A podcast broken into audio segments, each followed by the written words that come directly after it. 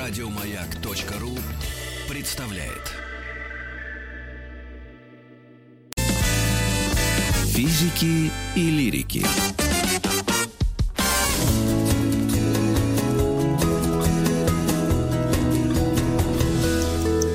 Сто минут по О явлениях, изменивших общество.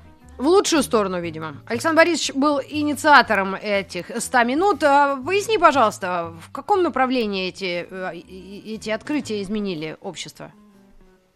Ну вот сейчас как раз узнаем. Э, Вот нас э, то и дело в новостях говорят о том, что информация распространяется вертикально раньше, распространялась, а сейчас она распространяется горизонтально. И что с этим, что наше общество потерпело ввиду того, что у нас теперь вот так вот распространяется информация. Мы говорим сегодня о средствах связи, которые наш мир очевидно изменили. Пол- э, Полина Колозариди у нас в гостях, интернет-исследователь, координатор клуба любителей интернета и общества преподаватель э, Высшей школы экономики. Высшей Полина, школы здрасте. экономики. Здравствуй, Привет, Полина. добрый Приветствуем день. тебя. Слушай, первый Что такое вопрос вертикальное, вертикальное и горизонтальное распространение информации? Расскажи М, нам. да. А, ну, как я понимаю, речь идет о том, что а, мы говорим о том, кто является источником информации и кому она распространяется. Есть такая классическая Так. схема, типа, что информация устроена как, э, ну, знаете, радиосигнал. Есть источник, Мгм. вот мы с вами говорим сейчас, да, есть а, то, что передает, э, да, есть источник сигнала, есть сигнал, есть штуковина, которая передает сигнал. Это целая совокупность разных-разных э, составляющих, от э, проводов до аппарата, из, которых, из которого вы слышите сейчас мой голос. Ну и дальше Мгм. есть приемник. Это не только и не столько аппарат, сколько человек, который сидит и слушает. Да? М, То Так. есть наши дорогие радиослушатели.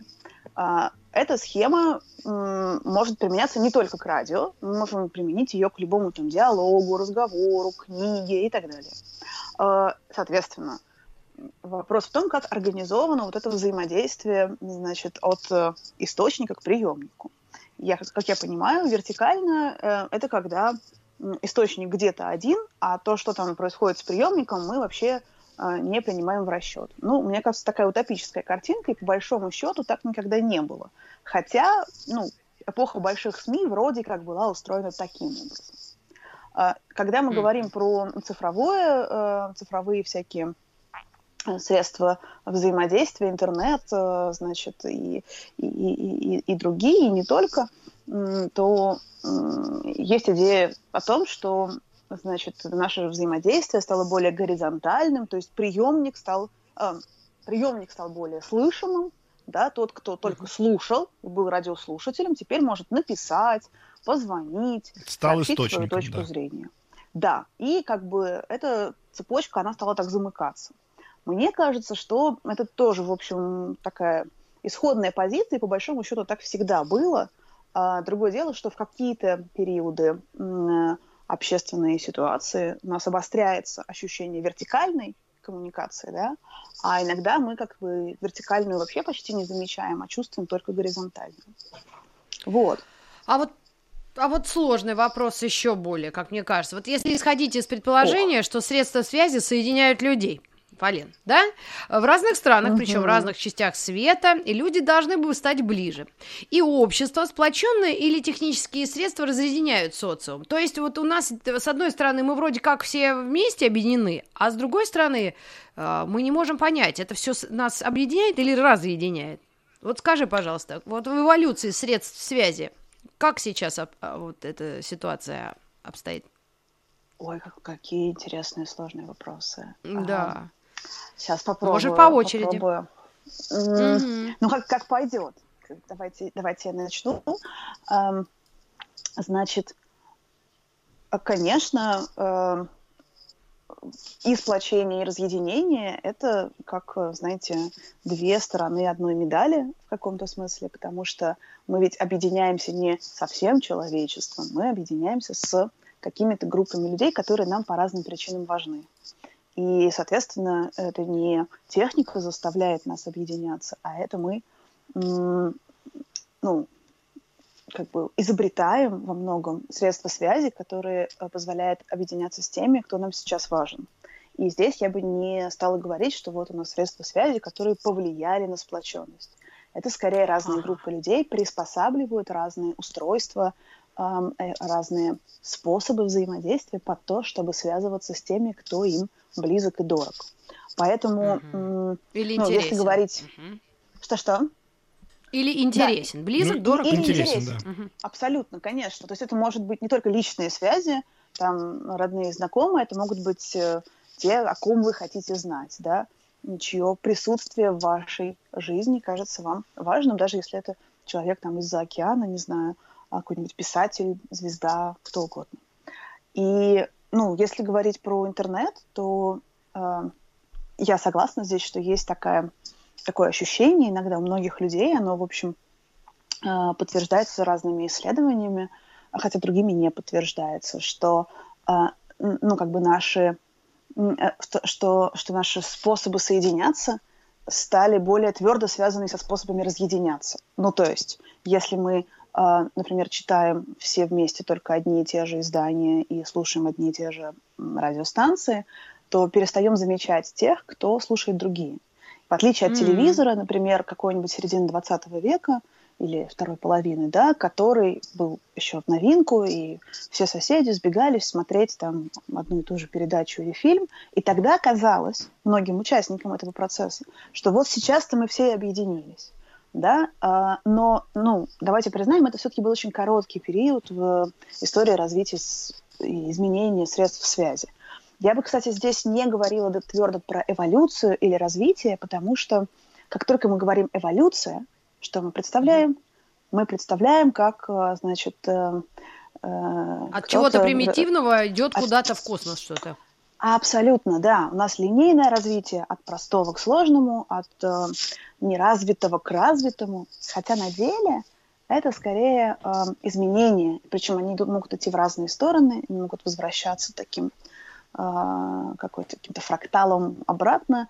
Они могут э, действовать на одних людей, не действовать на других. То есть это скорее процессы такого множественного изменения средств связи. И повторю, история про объединение вот всех-всех людей, она скорее кажется мне исключительной, а история о том, что мы с помощью разных средств связи э, устанавливаем отношения с одними людьми и разъединяемся с другими, она всегда, конечно, была с э, людьми, с обществом. Вот, Полина, у меня такой вот Понятно. еще вопрос. Мне кажется, это очень парадоксальным, но давайте, может быть, об этом скажем. Раньше у людей не было информации в доступе, и они всегда кричали, дайте, дайте нам ее информацию, мы хотим в ней разбираться, анализировать, э, как-то, не знаю, работать с ней. Как только эта информация появилась у каждого человека просто в доступе одного клика, оказалось, что это людям не нужно. Они находят в то, что они хотят верить, и говорят, это правда, все остальное ерунда и ложь, и ерунда. И никакой, а никакого анализа ин- информации нету в массе своей людей, нету никакого радости, что можно почитать один источник, второй, третий, четвертый. А вот то, про что вы рассказывали, это как раз туннельный эффект, когда все окружают себя единомышленниками и говорят об одном и том же. Это, это как-то нормально или, или, или нет? Классный вопрос, но мне кажется, что мы тут упускаем одну важную вещь, что на самом деле для того, чтобы определиться с тем, какой канал информации э, ты, с каким каналом информации ты взаимодействуешь, нужно сначала э, поработать с информацией, да. Часто мы это делаем интуитивно, как будто не замечаем, что выбор источника – это тоже работа. И, конечно, выбирать источник в ситуации, когда их очень-очень много, это ну, достаточно сложная затея. Я здесь могу привести Так. в пример э, исследования про детей, которые, Мгм. э, ну, там, взрослым часто кажется, что дети смотрят какую-то ерунду, и непонятно вообще, как бы верят они всему, что говорят с экрана, наверное, и так далее. На деле э, исследования антропологов, например, показывают, что дети там, ну, младшего школьного возраста и дальше, по крайней мере, а, сами придумывают довольно много инструментов, чтобы понять, там, показывают им в Ютубе какой-то монтаж и картинку или нет. Мгм. Почему? А тут мы возвращаемся к самому началу нашего разговора, потому что дети, которые смотрят, допустим, YouTube, а, сами представляют себя на месте создателей. Они понимают, что такое монтаж. Они понимают, что э, то, что им показывают, может быть и неправдой. То, чего иногда не понимают как бы их родители. И здесь, мне кажется, нам стоит ну, присматриваться к каким-то таким мелким э, способом курирования своей информационной жизни, которые все-таки остаются. Другое дело, что с точки зрения нашего прошлого опыта, если мы выросли в 20 веке, нам кажется, что это какой-то просто поток информации, который как-то на нас сваливается и все. Вот. Но тут, может быть, стоит присмотреться к новым деталям. Как то? Каким? Ну, например, э, если, ну, я продолжу про детский YouTube, потому что про него как раз читала mm-hmm. недавно интересное исследование о том, как дети э, отличают, исследование Ангелины Козловской, такого антрополога, а она объясняет, как дети отличают правду от э, вымысла в роликах про вызывание духов. Так. А, ну, знаете, И как? может быть, вы... О, это целая история. Они э, Значит, во-первых, пытаются понять. Это смешно. Ну, возможно, наши слушатели тоже делали такое не в Ютубе. И сейчас я просто коротко объясню, что там происходит, чтобы вам было понятно. Да. А, э, многие делали это в детских лагерях или просто дома там с одноклассниками и друзьями. Перед Рождеством, когда-нибудь ночью на даче. Да, да, абсолютно. А, когда вызывали пиковую даму, или гномиков, или а, вот э, современные дети вызывают фей, которые им приносят всякие подарки. А, и, а, ну, значит, э, сегодня дети это документируют и одновременно как бы представляют. То есть это такая интересная смесь спектакля и как бы рассказа о том, что ты делаешь на Ютубе. Вот Ангелина изучала как раз вызов фей, и там очень интересно. Во-первых, дети э, очень бдительно... Да, там как бы есть интрига всегда. А на самом деле фея приходила или нет. И дети, значит, наблюдают э, за тем, что происходит на видео, и пишут комментарии. Типа, а вот здесь я слышу посторонний звук. Это, наверное, мама там что-то подложила. Или, э, скажем, э, говорят о том, что здесь ты неправильно написала, и поэтому э, это фальшивка. Или наоборот, говорят, да, действительно, вот тут вы меня убедили. То есть эм, ну, аудитория не всегда пассивна, да, и ребята, судя по их э, стилистике, это младший школьный возраст, может быть, подростки максимум, э, пытаются как-то, ну, наладить, настроить э, фильтры. Факт-чекинг которые... сделать? Да, абсолютно. Ну, Подождите, ну, а, секундочку, друзья мои. Когда мы с вами в детстве читали про Колобка и про Курочку Рябу, у нас не было никакого факт-чекинга. Тесто не разговаривает и не перекатывается. И тем более там еще говорящие животные. Мы этого все воспринимали как сказку. Там не нужен был никакой факт-чекинг. Однако мы выросли, и мы все равно вторую ссылку ищем на запрос, потому что нам нужно какое-то альтернативное мнение. А здесь мы говорим о том, что дети, да, они уже современные, как я понимаю, из слов Полины, начинают уже искать факт-чекинг в сказках. Да? Нет? Ну, как в сказках? Ну, вот боялись пиковую даму, вызывали каких-нибудь там... А гроб на колесиках, ребята, ну, come on. Конечно, ну, вы спрятались под одеяло. Так нет, ну, так в том-то будут... ужас весь заключается, что у нас сейчас полнаселение такое ждет этих гробов на колесиках и идет там, рвет всякие подорожники и лечит себе переломы подорожникам. Вот же ужас-то в чем. Ну да. Э, мне кажется, это, связь, это одна цепь. То есть вот те средства связи, которые должны были по нашему, собственно, подкасту изменить мир, они изменили мир, но не в лучшую сторону, как оказалось. То есть на тебе все возможности есть, информации навалом, разбираться в ней никто не хочет. Или, а почему изменили? Или вы, ну, потому что раньше было сложно, э, раньше было сложно найти альтернативное мнение хоть к чему-либо. Была у нас большая советская энциклопедия, да, это в лучшем случае, если человек туда залезал. И второй энциклопедии, британской, уже можно не, не достать было. А сейчас ты можешь посмотреть на это с этой стороны, с этой стороны, послушать одного человека, второго, третьего, там четыре эксперта тебе расскажут четыре разных мнения. Но ты должен четырех послушать, а не найти среди них, среди этих экспертов одного, который думает так же, как ты, и тогда ты скажешь, вот он молодец. А, критичность mm мышления, как мне кажется, должна быть связана с количеством информации, а она не связана, оказалась, с количеством информации. Вот что страшно.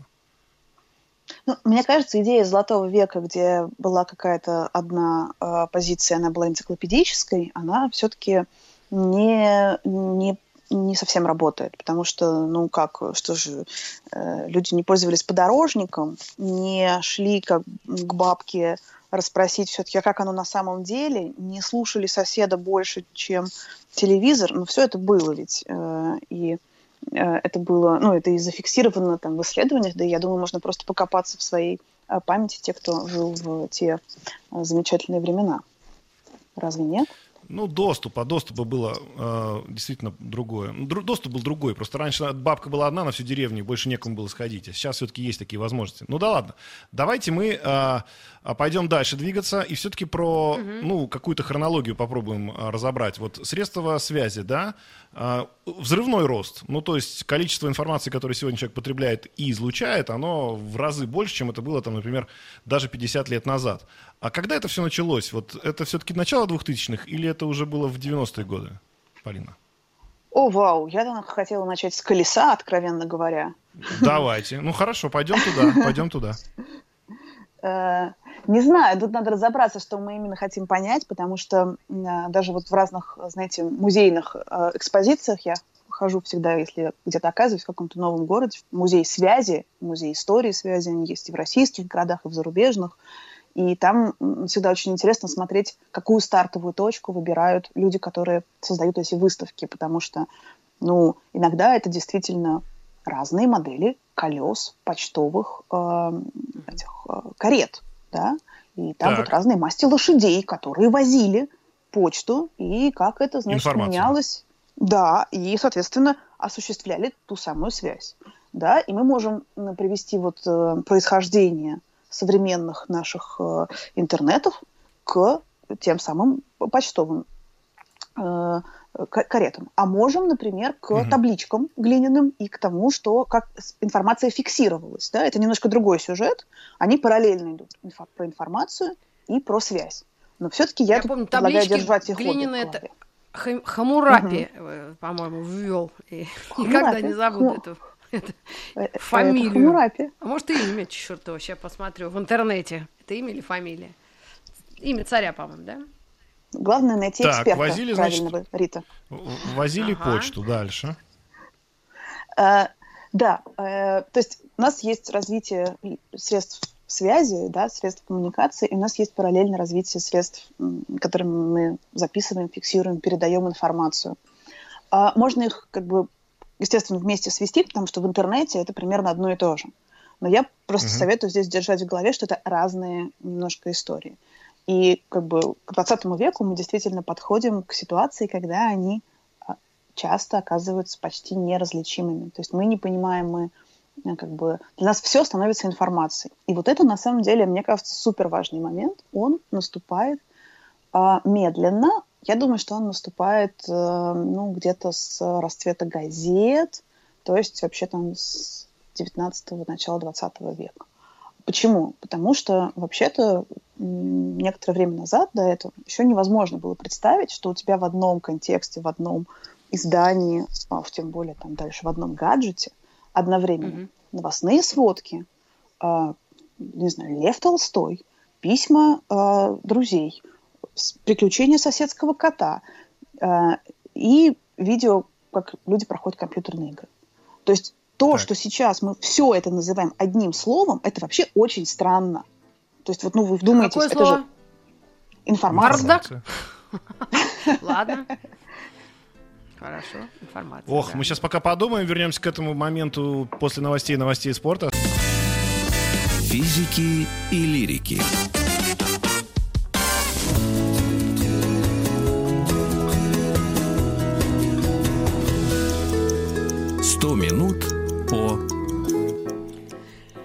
Изобретениях, которые изменили нашу да. жизнь.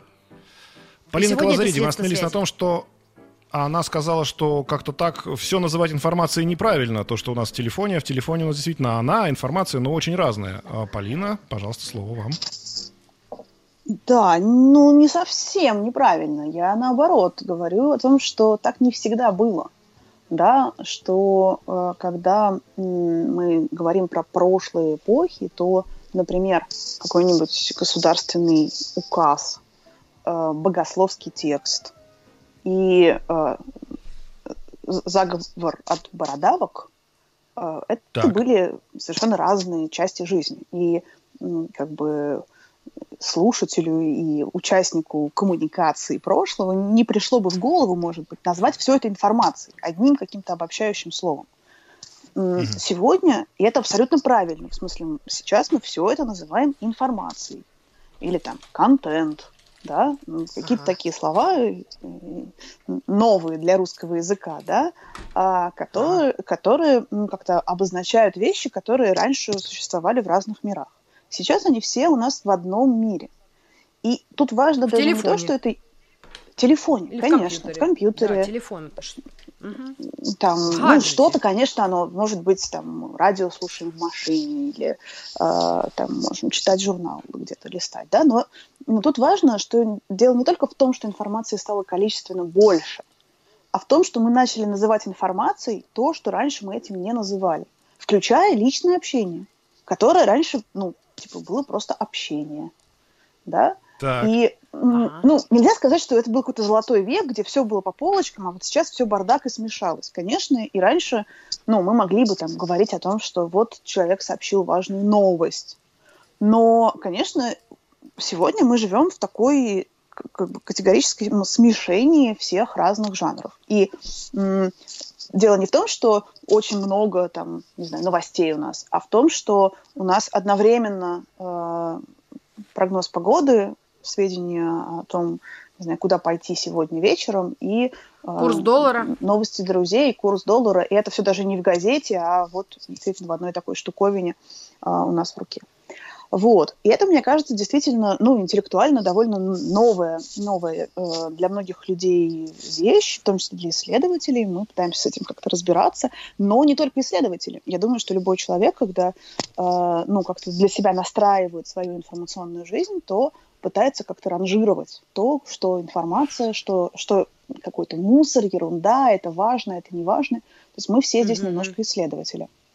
Ой, а можно И- я есть э, скажу? уже результат, есть результат же этого всего уже практически, созд- ну, он присутствует. Это падение, общее падение внимательности. То есть перегрузка той самой информации, называйте ее как хотите, это вызвало то, что сегодня люди невнимательно что-то смотрят, следят.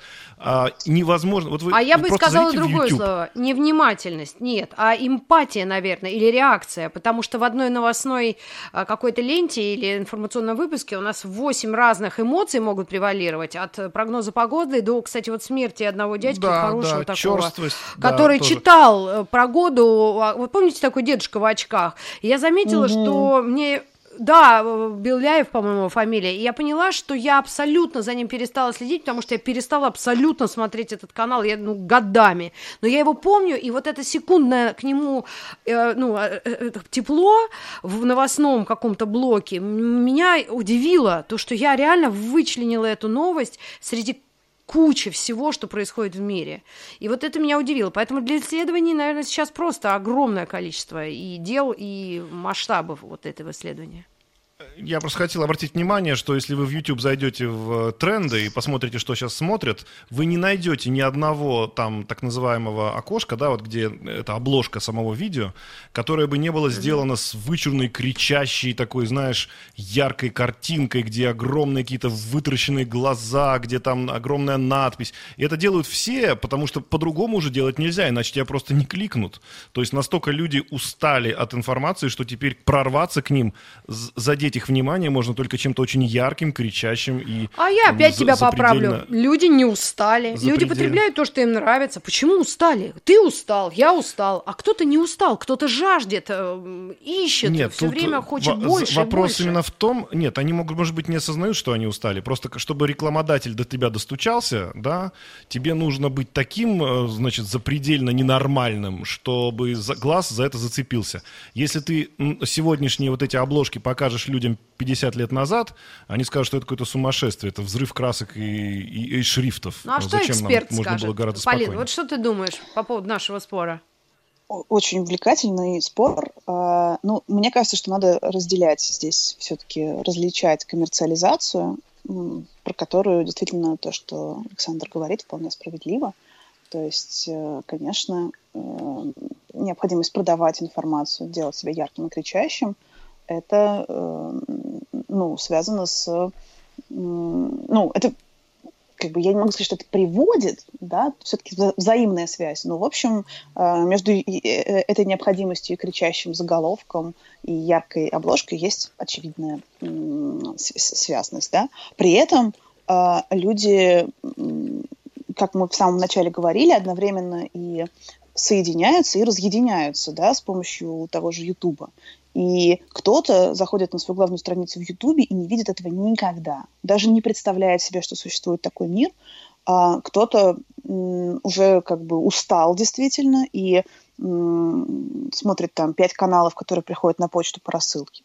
То есть здесь нам стоит обращать внимание на то, как конкретные группы людей взаимодействуют с конкретными э, медиа. Плюс, ну, это все-таки очень сильно меняется, да, и э, mm-hmm. то, что сегодня происходит с Ютубом, возможно, перестанет происходить с ним послезавтра, да, там, давайте вспомним, как выглядел YouTube 10 лет назад, совсем по-другому.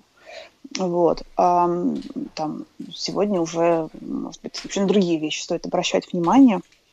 На тот же ТикТок, uh-huh. в котором такая потоковость, она в чем-то еще больше. Но и там, опять же, а, во многом люди объясняют переход на новые платформы, кстати, на Телеграм, тем, что они устают действительно от э, постоянного зазывания и попытки их вовлечь во что-то. Но что люди делают? Люди как бы не пассивны. Э, люди выбирают другой способ взаимодействия с теми же медиа. Да? То есть пользовательская изобретательность наша, она огромна. То есть мы можем говорить о том, что вот эти средства связи научили, наконец-то, слава богу, людей понимать, что когда ты ткнул в какое-то видео, оно тебе не понравилось, и ты пишешь, ставишь дизлайк и комментируешь какая-то дрянь, то ты для системы как раз делаешь обратное движение, ты показываешь системе, что тебя это интересует. Вот для того, чтобы больше такое видео не появлялось, нужно в правом верхнем уголочке нажать аккуратненько кнопочку и там, а, значит, нажать «Меня это не интересует». То есть вот, ну как-то, как сказать правильно, начал ли человек, пользователь вот этой вот потока информации, в конце концов в этой информации разбираться и регулировать себе все настройки потребления? Ну, э, тут, мне кажется, еще один новый ракурс, и тоже очень важный, насколько мы, э, как пользователи, сжились с алгоритмами и механизмами, насколько мы вообще понимаем, как они работают, и успеваем за ними уследить. А, мне кажется, так. что, конечно, алгоритмы очень хотят быть незаметными и невидимыми. И поэтому, ну, вернее, не алгоритмы хотят, а хотят их создатели. Потому что когда ты угу. как бы не замечаешь алгоритм как пользователь, вот тогда ты э, скользишь, просто не обращая внимания на то, что там вокруг тебя происходит. Поэтому, конечно, э, тут идет такая двойная игра. Люди пытаются научиться как бы по себе создать комфортное информационное пространство, разбираться, критиковать или ну хотя бы просто не уставать от потока огромного, да. А угу. создатели сервисов и роликов, там, и контента, а, наоборот, пытаются привлечь людей. И вот здесь, при этом они же часто являются и публикой, да, и э, вот этот э, такое как бы э, тени-толкай, да, в котором, помните, у тени-толкая в Айболите такое существо было, у которого с двух сторон голова и ноги, и он все время ходит, перетягивая на себя, э, как бы, ну, пытаясь договориться с собой. Вот мы как угу. э, одновременно как бы публика всяких новых средств связи, и при этом отчасти и создатели, по крайней мере, создатели обратной связи – того самого, угу. э, на что нажать, какой комментарий и так далее. Мы такой э, зверек тени толкай, который э, пытается сам с собой договориться. Ну, пока не устает, конечно. Да, вот насчет усталости. Если мы говорим, что средства связи повлияли на наше общество, изменили нас и все такое, то человек, вот он-то э, все-таки может быть и медленно, но эволюционирует. И поэтому, если будет и усталость, и болезни от всего этого, то будет вырабатываться иммунитет, потому что у нас же сверх, да, да, да. Ну, сверхтворение. Человек это вершины эволюции, судя по всему. Правильно? Поэтому, ну, мне кажется, бояться этого ничего особо-то не надо. Просто это ну, должно время пройти. Ну, я по, по сути согласна. Опять э, меня тут чуть-чуть смущает слово эволюция, потому что как будто ты все это биологии какой-то делегируешь, оно естественно произойдет. Но нифига, оно естественно не происходит. А происходит э, то, что мы же не сами по себе а, адаптируемся к новым условиям, а, ну, как бы общественные какие-то новые возникают э, группы, институции и так далее. То есть люди начинают, э, скажем, объединяться и там, говорить, вот это там, не знаю, придумывать какое-то слово типа фейковые новости, mm-hmm. да, и э, как бы дальше говорит, давайте мы будем с ними бороться. И вот часть людей их как бы производит, часть уже от них фильтрует. Борются. То есть я здесь скорее бы, да, обратила внимание на то, что действительно у нас вырабатываются какие-то способы э, сладить со всей mm-hmm. этой сложностью, но они не всегда даже в самом человеке, потому что человек один, ну, конечно, тяжело. А они скорее в том, как люди могут помогать друг другу, э, ну, и тет-а-тет, и как бы через какие-то социальные группы. Конечно. Плюс, мне кажется, все-таки будут потихоньку трансформироваться э, какие-то существующие старые организации, институции, типа школы, э, университеты, то есть те, которые ну, до этого были заточены на то, чтобы учить людей взаимодействовать с информацией.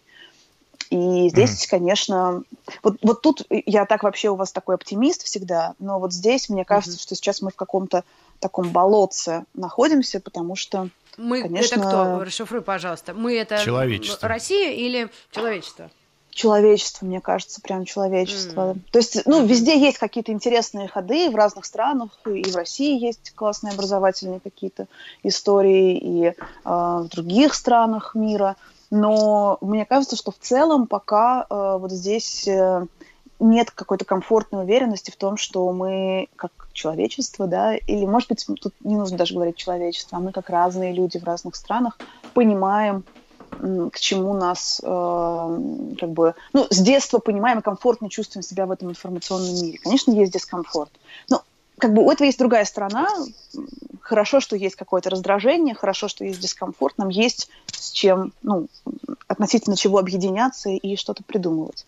Но институции старые, конечно, не всегда срабатывают э, так, чтобы людям было э, классно и все понятно. Но они не успевают, как обычно это бывает всегда. Школа начинает учить тому, о чем уже давно дети знают. Есть такое отставание, но я думаю, что оно, оно может быть компенсировано только в том случае, если мир перестанет меняться с такой скоростью, а похоже, что он не собирается останавливаться и будет меняться еще быстрее. Да? Этот сегодняшний 20 год тому яркий пример. Сейчас у нас ну, будет небольшой и... перерыв, буквально на секунду, реклама, а потом Или Козьму Прудкова вам посоветуем э, повспоминать. Хочешь быть счастливым? Будь им. Хочешь быть счастливым? Не смотри Инстаграм, да?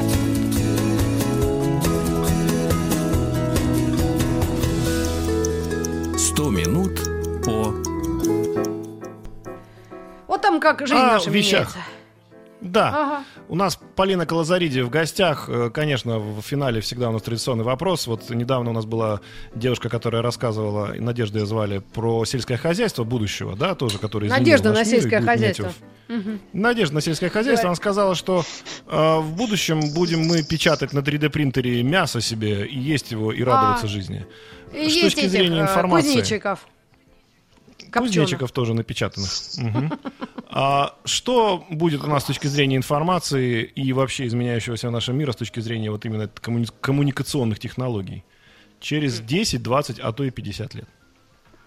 Прогноз. Ой, а, я давайте это э, смело напророчу. Вот что. Мы ну говорили с вами в серединке, что угу. раньше разные кусочки знания, там, новостных сводок, законов и всего остального не назывались одним словом, сейчас называются. Вот мне, я бы предположила, что через какое-то время э, слово информация, как единое, объединяющее все вокруг нас, оно начнет таять. И у нас вернутся снова, ну, вернее, не вернуться, а это не то, что обратный какой-то процесс, а скорее э, будут возникать совсем разные способы взаимодействовать с разными кусочками знания о мире, о разных мирах. И мне кажется, что как раз попытка, то есть вот наше недовольство, наша усталость, наше ощущение, что слишком много всего этого, оно неизбежно э, даст эффект. Даже этот наш с вами небольшой разговор тоже может дать свой эффект и повлиять каким-то образом на то, что мы как слушатели, пользователи будем точнее настраивать фильтры, будем жестче разделять, где значит, важное, где неважное, где э, это правда, а где это просто институция какая-то красуется, и вот э, там, не знаю, в Инстаграм свой вешает какие-то модные слоганы, а на самом деле там ерунда. И э, вот, ну, здесь наша пользовательская внимательность, она может привести как раз к тому, что мы перестанем говорить об общей информации, об ее переизбытке, и появятся как раз какие-то новые институции, которые будут все фильтровать за нас. Так что мы еще вспомним это время, знаете, с приязнью. Угу. Новые То есть нам скажут, что если вы хотите... За нас. Хм. Ну, то есть это тебе... Ты войдешь в интернет, а там уже для тебя все профильтровано. И чтобы простучаться во все возможные варианты информации, тебе придется там еще и знать, куда прийти, и, в общем, что Чем нажать, там и какой пароль ввести. Я подписана на выдр, капибар, э, котиков и, и, и, и все. Рита, это на Брэда фильтровать тебя тогда. А, да? Ладно. Не всех выдр тебе показывают, поверь мне. Есть такие выдры, которых тебе не показывают. Да, да. Ты имеешь в виду журналистку известную? В очках? Ладно, хорошо. А Ой, будет ли у нас, э, вот по линии вопрос такой, будет ли у нас какой-то, как это говорят очень сейчас принято, маятник, который то туда, то сюда качается? Будет ли у нас какой-то действительно там, э, не знаю, э, какие-то, может быть, будут свидетели там, не знаю чего, седьмого-восьмого дня, которые соберутся и будут сжигать телефоны и говорить, мы все от, отсоединились от всех средств связи и вообще мы разговариваем только значит, друг с другом с помощью вербального общения, и нам не надо вообще ничего, и, и будут сжигать свой виртуальный e-mail. Так они же уже есть. Они никуда не Ну, это это не массово. Нет, нет. Ну, а в массовые, вот прям, чтобы прям, не знаю, отключались люди там миллионами от этого всего. Ну, мне кажется, сейчас это все-таки очень коммерциализировано, и э, это происходит в формате каких-то ну, для богатых горожан это какие-то отключения от телефонов, э, ретриты и вот такие, значит, э, э, коммерческие Что предприятия, где вы... Ну, это вот когда ты едешь куда-то, сдаешь телефон или не, не берешь его с собой, медитируешь, да, ходишь по digital природе. detox это называется. Digital Ой, вот, detox. Да, да, да, да, да, это новый термин. Да. Когда в воскресенье вообще вырубаешь телефон и хоть там это чеши на голове. Ну, это делают богатые тиши, люди, тиши. у которых секрет, секретарь сидит на телефоне и все это записывает, Ну, принимает и так далее. А Ну, вот тут, так, тут среди надо простого подумать, да, с какой стороны может произойти такой протест. Потому что он отчасти же уже происходит, не знаю. Очень многие айтишники, мы изучали, а, не взаимодействуют со всей полнотой той информационной среды, которую они же парадоксальным образом и создают. А, Так. То есть вот такой внутренний протест какой-то существует. Э, Да, это существует на уровне богатых людей. Я думаю, что для многих людей, которые, наоборот, находятся в зависимости от э, информационной жизни, это просто недоступная роскошь. То есть возможность отключаться и сжигать телефон – это сейчас такая привилегия. Когда от э, того, чтобы быть на связи, зависит твоя жизнь и работа, все деньги там, и так далее, ну, как бы нельзя себе это позволить. А возникнет ли какое-то такое движение, как Савонарола, который будет выходить и, значит, призывать отказываться от всего этого? Мне кажется, что ну, поживем и видим, здесь сложно быть оракулом совсем таким. Я думаю, что мы можем даже и не признать поначалу такое движение. То есть вот, например, то, что мы с коллегами видели в среде айтишников, нас самих очень удивило. Неожиданный такой все-таки ход, а, но тем не менее... Что айтишники не пользуются телефоном? существует. Ну да, Ну, в какой да. там есть они- степени это все? ну, это не все. То есть мы не делали каких-то репрезентативных исследований по большой группе людей. Мы скорее разговаривали с теми, кто, э, ну, уже вот мы видим, что там делали другое исследование, в целом изучали историю интернета, и вдруг стали обнаруживать много людей, которые не вовлекаются в использование каких-то сам- самых современных технологий. Стали расспрашивать их и вот э, сравнивали немножко, ну, не сравнивали, скорее сопоставляли опыт российских и британских айтишников. И действительно Мгм. увидели, что для многих из них э, вот это взаимодействие с миром бесконечного потока информации это не э, то, ради чего они действуют, а у них все-таки скорее инженерный такой подход к тому, что нам ну, имеет смысл осваивать, играть с технологиями, да, а, экспериментировать, ну, в Джеймс. общем, не поддаваться им до конца. Джеймс Корбан как-то сказал в Грэмми, когда объявлял, э, собственно, Эда Ширана, что Эд Ширан там несколько месяцев, значит, без телефона и без e-mail катался по горам, это было так прекрасно. А потом он добавил, я сделал то же самое на два месяца, но этого никто не заметил. Э, Поэтому он, в общем-то, вернулся к привычной жизни. А, Полина Колозариди у нас была в гостях. Спасибо огромное, э, дорогие друзья. Это 100 было минут. 100 минут. А явления, которые изменили нашу жизнь. Мы И продолжим завтра до и завтра. послезавтра. Еще больше подкастов на радиомаяк.ру.